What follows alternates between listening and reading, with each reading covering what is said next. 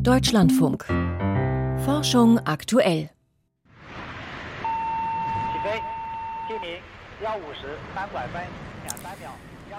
Das war gestern Morgen ein Raketenstart am Weltraumbahnhof Wenchang. Eine Rakete vom Typ Langer Marsch 5B ist da abgehoben. Was sie ins All gebracht hat, darum geht es hier gleich. Außerdem beschäftigt uns das Sommerwetter im Herbst und ein Schadstoff, der durch eine veraltete Sanierungsmethode ins Leitungswasser gelangen kann. Im Studio ist Arndt Reuning. Herzlich willkommen. Heute früh hat ein weiteres Forschungslabor nach einem 13-stündigen Flug an die chinesische Raumstation Tiangong angedockt. Himmelspalast heißt ihr Name übersetzt. Mit nun drei großen Modulen ist der Ausbau der Station so gut wie fertig. Weil China sich nicht beteiligen darf an der internationalen Raumstation, setzt es seit Jahren auf eigene Aktivitäten im All. Dirk Lorenzen ist unser Fachautor für alles, was um die Erde kreist. Vor der Sendung wollte ich von ihm wissen, was denn da nun genau passieren soll in dem neuen Modul der chinesischen Raumstation. Das ist ein Forschungsmodul, das heißt, die Besatzung soll dort Experimente in der Schwerelosigkeit durchführen, wie man das ja auch von der internationalen Raumstation her kennt. Da geht's dann meist vor allem um Materialwissenschaften, etwa wie Kristalle wachsen, man stellt bestimmte Legierungen her, dann untersucht man, wie Verbrennungsprozesse ablaufen, wie sich Flüssigkeiten in Schwerelosigkeit verhalten, also so die klassische Arbeit in so einem Raumlabor. In einem Jahr etwa soll dann auch noch ein Modul mit einem Weltraumteleskop bei den Chinesen dazukommen, das dann immer mal wieder an der Raumstation Raumstation andockt und dann irgendwie gewartet werden kann. Das heißt, dieser Himmelspalast dort oben ist dann wirklich als Forschungseinrichtung fertig, ist natürlich viel, viel kleiner als die ISS, aber China hat eben doch in wenigen Jahren sehr konsequent und erfolgreich dort eine komplett ausgestattete Raumstation aufgebaut. Derzeit befinden sich drei Menschen an Bord, aber grundsätzlich können sich dort bis zu sechs Personen aufhalten. Stichwort ISS, also die große internationale Raumstation. Bekommt die denn jetzt Konkurrenz am Himmel oder welche Bedeutung hat diese chinesische Station? Das ist ein sehr klares Ausrufezeichen, was China da setzt. Das ist natürlich vor allem eine Machtdemonstration. China zeigt, es muss eben gar nicht mitmachen bei der internationalen Raumstation. Es kann das auch alleine. Alle Raumstationen bisher, auch bei den Amerikanern und Russen, waren vor allem politische Statements. Da ging es um Raumfahrt eben nur ganz am Rande. Dieses Mal wird es besonders interessant, wenn man sich den Zeitplan anguckt. Die internationale Raumstation gibt es seit einem guten Vierteljahrhundert. Mit der dürfte so spätestens im Jahr 2030 Schluss sein. Und derzeit Derzeit sieht es eben so aus, dass dann China tatsächlich das einzige Land mit einer Raumstation ist. Das heißt, während die ISS allmählich ihrem Ende entgegengeht, dreht China gerade richtig auf. Das hört sich so an, als würde Peking auf Alleingänge setzen im erdnahen Weltall. Natürlich auch, weil sie es einfach können und doch wahrscheinlich auch, weil sie es zeigen möchten, dass sie es können. Das ist genau der Hintergrund. Es geht um dieses politische Prestige. Man will weltweit eben wirklich dieses Signal setzen. Das ist bei der astronautischen Raumfahrt einfach so der Fall. Das kennt man ja auch aus dem Kalten Krieg, als das bei den Amerikanern und Russen losging. Das heißt, man will der eigenen Bevölkerung zeigen, dass man das kann. Man will diese Begeisterung für den Weltraum wecken. Man soll dort stolz sein auf die erzielten Erfolge. Das ist alles, was man eben ja kennt aus den Anfängen der Raumfahrt. Wenn es um die Experimente in der Schwerelosigkeit geht, da ist es bei China in der Tat so, dass man da sehr offen ist für die Zusammenarbeit Zusammenarbeit. Da tut man sich gerne auch mit Partnern aus Europa zusammen, etwa mit dem Deutschen Zentrum für Luft- und Raumfahrt. Und zudem plant China auch noch Raumsonden in das Planetensystem zu schicken, zu Richtung Jupiter und Uranus. Da lädt man ausdrücklich andere Länder ein, sich zu beteiligen. Das heißt, bei der Forschung im All wird es auch in China sehr international. Wenn es um Flüge mit Menschen geht, da hat man dann eben vor allem das politische Ziel vor Augen. Das heißt, da verlässt man sich dann wirklich nur auf sich allein. Schauen wir doch einfach kurz auf Russland. Russland hatte ja kürzlich gedroht, sich aus der ISS zurückzuziehen nach dem Jahr 2024, um eben eine eigene Station in den Orbit zu bringen. Wäre es denn möglich, dass Moskau sich einfach beteiligt an der chinesischen Station? Es wäre grundsätzlich möglich für Russland, sich an der chinesischen Station zu beteiligen, aber es hätte einen sehr, sehr großen Preis, denn die chinesische Station läuft auf einer Umlaufbahn, die von den russischen Weltraumbahnhöfen Baikonur und Vostochny aus gar nicht zu erreichen ist. Das heißt, äh, Russland wäre da wirklich nur Juniorpartner, müsste bei den Chinesen mitfliegen. Das ist für die große Raumfahrtnation Russland kaum denkbar. Also diese Drohung, sich aus der internationalen Raumstation herauszuziehen, die war wohl mehr der Kriegssituation geschuldet und dass man etwas Propaganda machen wollte. Inhaltlich kann man sie nicht wirklich ernst nehmen. Soweit Dirk Lorenzen. Das Gespräch haben wir aus terminlichen Gründen vor der Sendung aufgezeichnet. Die Grippeimpfung sollte jährlich aufgefrischt werden, denn jedes Jahr gibt es neue Stämme, die sich weltweit verbreiten. Die Anpassung an die jeweils aktuelle Welle braucht Vorlauf und gelingt daher nicht immer optimal. Und deshalb arbeiten viele Labore an Vakzinen, die das Immunsystem darauf abrichten, das Influenza-Virus an verschiedenen Stellen anzugreifen. Ein Team aus den USA präsentiert nun im Fachmagazin PNAS Ergebnisse zur Wirksamkeit solch einen neuen Impfstoffes. Es setzt dabei auf eine Technologie, die sich schon in der Corona-Pandemie bewährt hat. Michael Lange stellt den aktuellen Forschungsstand vor. Impfstoffe präsentieren dem Immunsystem Merkmale, an denen die Abwehrzellen bestimmte Viren erkennen können. Und das Abwehrsystem reagiert mit Antikörpern und T-Zellen, die die unerwünschten Viren bekämpfen. So funktionieren Impfungen. Ein Merkmal, an dem das Immunsystem das Virus erkennt, reicht aus. Besser sind mehrere Merkmale. Das Team um Florian Krammer von der Icahn School of Medicine an der Mount Sinai Klinik in New York hat gleich vier solcher Merkmale ausgewählt. Zwar haben wir da geschaut, dass wir sehr konservierte Teile des Virus verwenden, um eine möglichst breite Immunität zu bekommen. Konserviert heißt, die ausgewählten Strukturen kommen in vielen verschiedenen Grippeviren vor. Da sind zum einen Hämagglutinin und Neuraminidase, zwei bekannte Proteine auf der Virushülle. Hinzu kommen das Matrixprotein 2 und das Nukleoprotein aus dem Virusinnern. Zusammen mit Spezialisten der Universität von Pennsylvania entwickelte das Team um Florian Krammer einen mRNA-Impfstoff, der das Immunsystem auf diese vier Strukturen aufmerksam macht. Bei mRNA-Impfstoffen werden nicht Viren oder Teile davon geimpft, sondern nur die Baupläne für die Erkennungsstrukturen als mRNA. Was das Besondere hier dran ist, ist, dass man eben diese vier Komponenten einfach zusammenmischen kann und die werden dann eben im Körper oder in dem Fall eben in Mäusen hergestellt und man bekommt eine Immunantwort dagegen. Der Körper selbst produziert den Impfstoff, wie bei den Covid-Vakzinen von BioNTech und Moderna. Die zeigen dem Immunsystem aber nur ein oder zwei Ziele. Der neue mRNA-Grippe-Impfstoff präsentiert vier Ziele. Er ist quadrivalent, erklärt Florian Krammer wenn man eben diese Komponenten zusammenmischt, kriegt man eine breitere Immunität und eine stärkere Immunität, als wenn man, wenn man nur eine der Komponenten verwendet. In Versuchen mit Mäusen konnten die Wissenschaftler zeigen, dass das Konzept funktioniert. Der Impfstoff schützte vor verschiedenen Virusstämmen und bewahrte die Tiere vor schweren Krankheitsverläufen. Wichtig dabei ist, dass das Immunsystem nicht nur mit Antikörpern auf die Impfung reagiert. Dadurch, dass eben auch andere Komponenten dabei sind, bekommt man auch eine T-Zellantwort, die eben dann auch vor äh, schweren Verläufen schützen kann, wenn es zu einer Infektion kommt. Also die Idee dahinter ist, dass man wirklich einen breiten Schutz aufbaut und dadurch eben robust geschützt ist und wenn es zu einer Infektion kommt, dass man die Infektion dann eben abschwächt. Die neuen Ergebnisse sind ein wichtiger Schritt in Richtung Universalimpfstoff gegen Grippe. Eine solche Vakzine muss nicht mehr jedes Jahr gespritzt werden, sondern bietet einen lang anhaltenden Schutz. Die Vakzine wirkt auch dann, wenn die Viren ihre Oberfläche geringfügig verändern. Aber noch ist es nicht so weit. Demnächst folgen Experimente mit Frettchen. Erst dann können erste klinische Studien am Menschen beginnen. Die Hoffnung unter Experten ist groß, dass der neue Impfstoff langfristiger und besser wirkt als die aktuellen Grippevakzine. Auch die Corona-Impfung könnte von diesem Ansatz profitieren. Man könnte natürlich sowas ähnliches für Covid-19 andenken. Und natürlich könnte man das Nukleoprotein einbauen und eine D-Zell-Antwort dagegen aufbauen. Aber wie gesagt, also ich glaube, eins zu eins lässt sich das nicht auf SARS-Coronavirus 2 umsetzen. Leider. Ein Beitrag von Michael Lange. Und um die aktuelle Grippeimpfung ging es heute Vormittag in der Sendung Sprechstunde. Können Sie natürlich nachhören in der Deutschlandfunk Audiothek.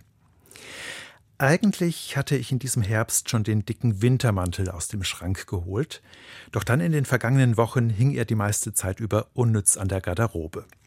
Denn der Oktober war warm, außergewöhnlich warm. Sommerwetter im Herbst. Ist das wirklich ungewöhnlich oder kann das schon mal vorkommen? Darüber habe ich vor der Sendung gesprochen mit Andreas Friedrich vom Deutschen Wetterdienst. Zunächst wollte ich von ihm wissen, wie warm der Oktober in diesem Jahr denn tatsächlich war. Ja, wir haben inzwischen Bilanz gezogen und er war rekordverdächtig warm. Wir berechnen aus allen Stationen, die wir über Deutschland haben, dann einen Mittelwert über 24 Stunden. Also das sind nicht nur die Tagesmittel, sondern auch die Nachttemperaturen sind da dabei. Und was herauskam, ist ein Mittelwert von 12,5 Grad. Und das ist insofern rekordverdächtig, denn der wärmste Oktober bisher in unserer Statistik seit 1881 war 2001 exakt auch mit 12,5 5 Grad. Also man kann sagen, wir haben hier den Rekord von vor 21 äh, Jahren eingestellt. Und vergleichbar war das dann ungefähr mit Wetter wie im Frühling oder im Sommer? Ja, also das muss man einmal einordnen. Äh, diese 12,5 Grad bedeuten eine Abweichung nach oben von 3,6 Grad. Also der, der war wirklich 3,6 Grad wärmer als im vieljährigen Mittel, das man erwarten kann.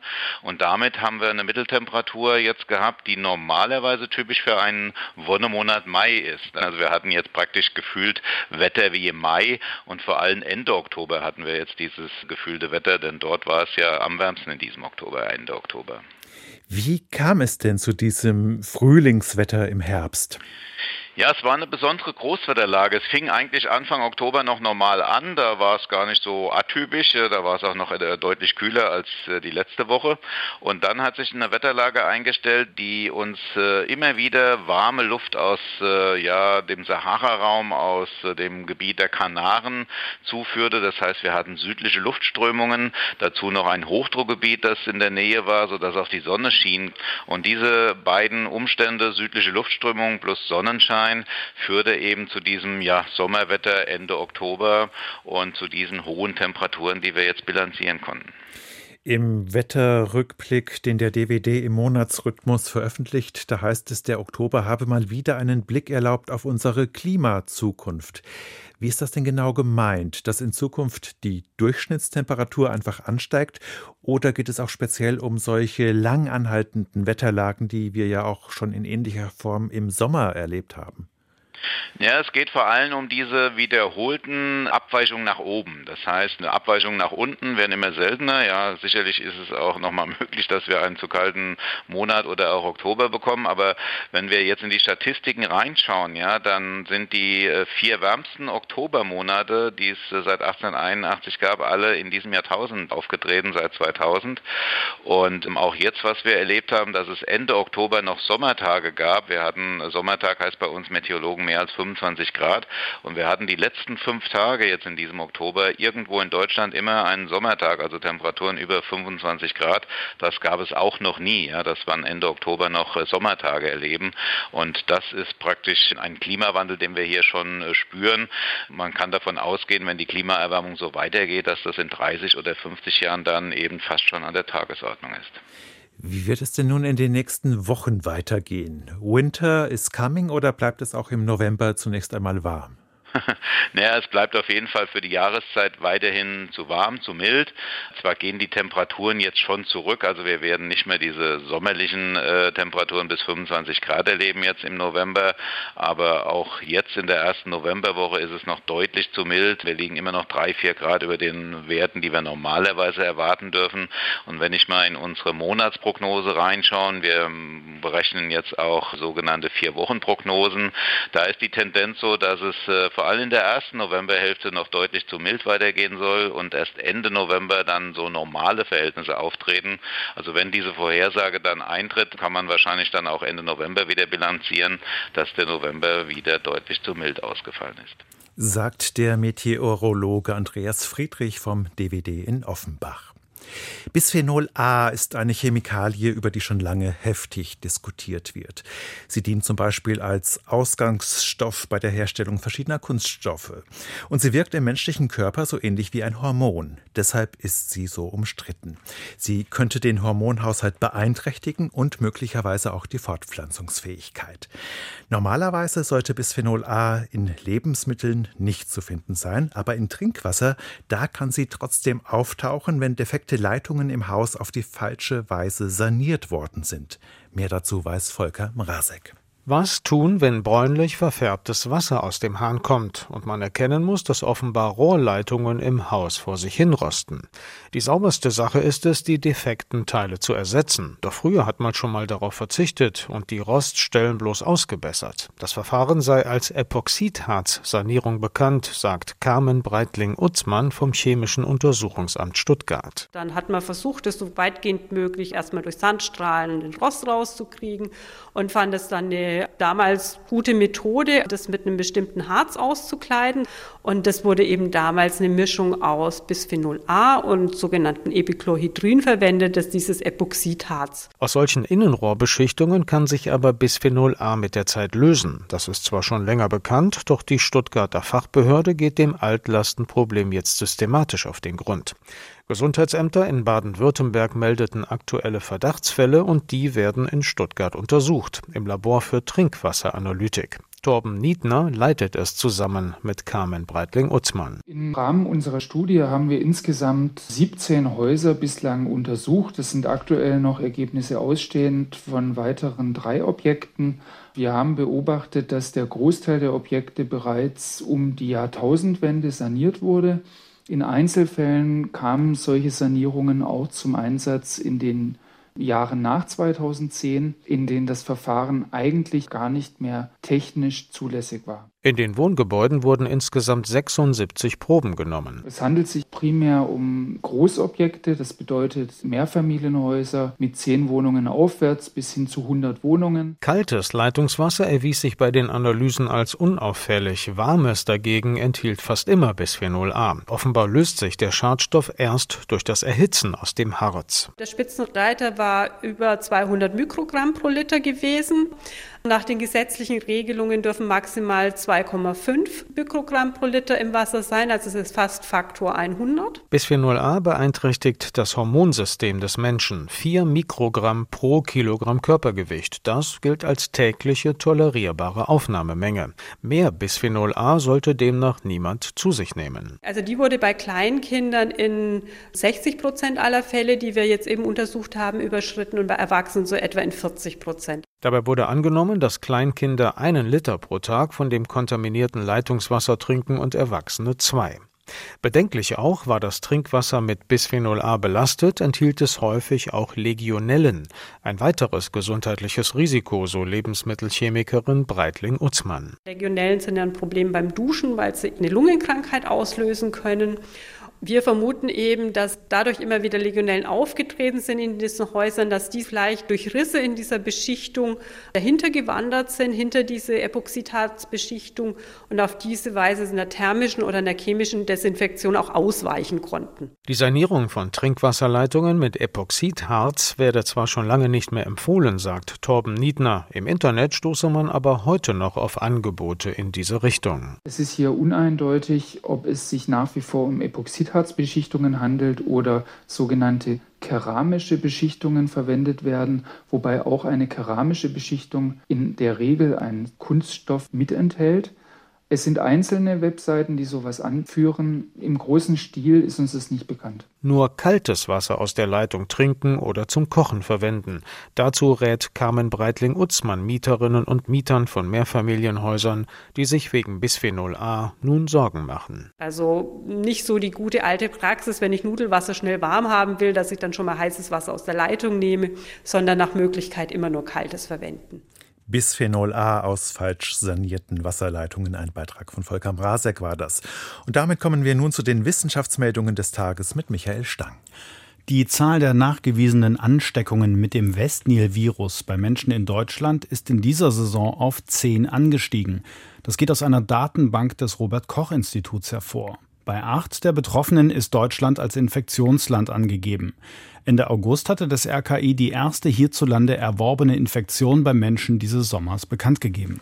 Mini-Tornados gibt es auch in speziellen Quantengasen. In Flüssigkeiten können sich Strudel bilden, in der Atmosphäre Tornados. Kreisende Strömungen gibt es auch in der Quantenwelt. Sie wurden bereits in verschiedenen Quantenflüssigkeiten nachgewiesen, etwa in flüssigem Helium, im Kern von Neutronensternen oder in Supraleitern. Ein Team der Universität Innsbruck hat nun erstmals solche Quantenwirbel in sogenannten dipolaren Quantengasen nachgewiesen, wo es eine starke Wechselwirkung zwischen den Atomen gibt. Im aktuellen Fall handelte es sich um ein Quantengas aus dem chemischen Element Dysprosium, wo die Forschenden quantisierte Rotationen ausmachten. Die Beobachtung gilt als eindeutiger Hinweis für eine Suprafluidität, also reibungsfreies Strömen, heißt es im Fachblatt Nature Physics. Eine Passivimpfung gegen Malaria ist offenbar wirksam.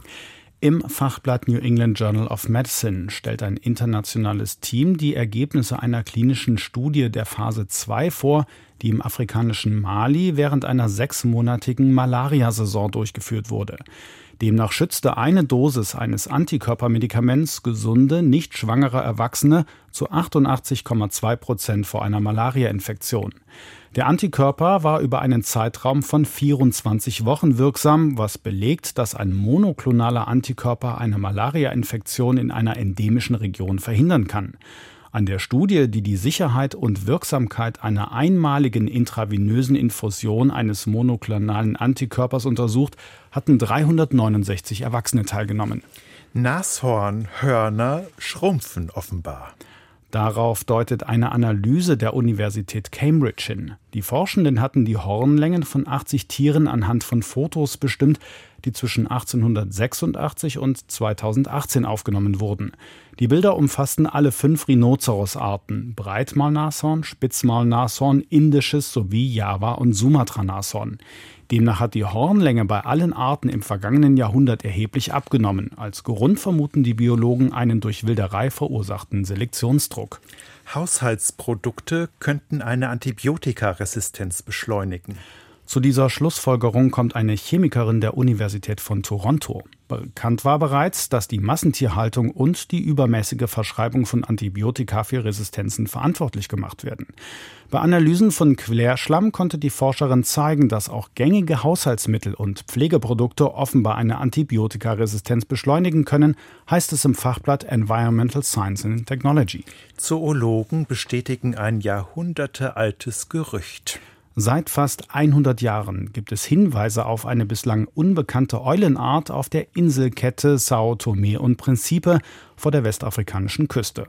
Das Tier, das bislang nur durch einen charakteristischen Ruf bekannt war, konnte nun durch ein internationales Team entdeckt und wissenschaftlich beschrieben werden.